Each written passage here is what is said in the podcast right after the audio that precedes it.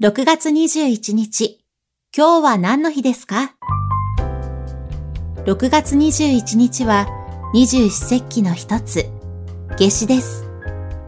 夏に至ると書く夏至は、一年で一番日が長く、夜が短い日です。気温が上がり、暑さは日に日に増していきますが、日照時間は夏至を境に少しずつ短くなっていきます。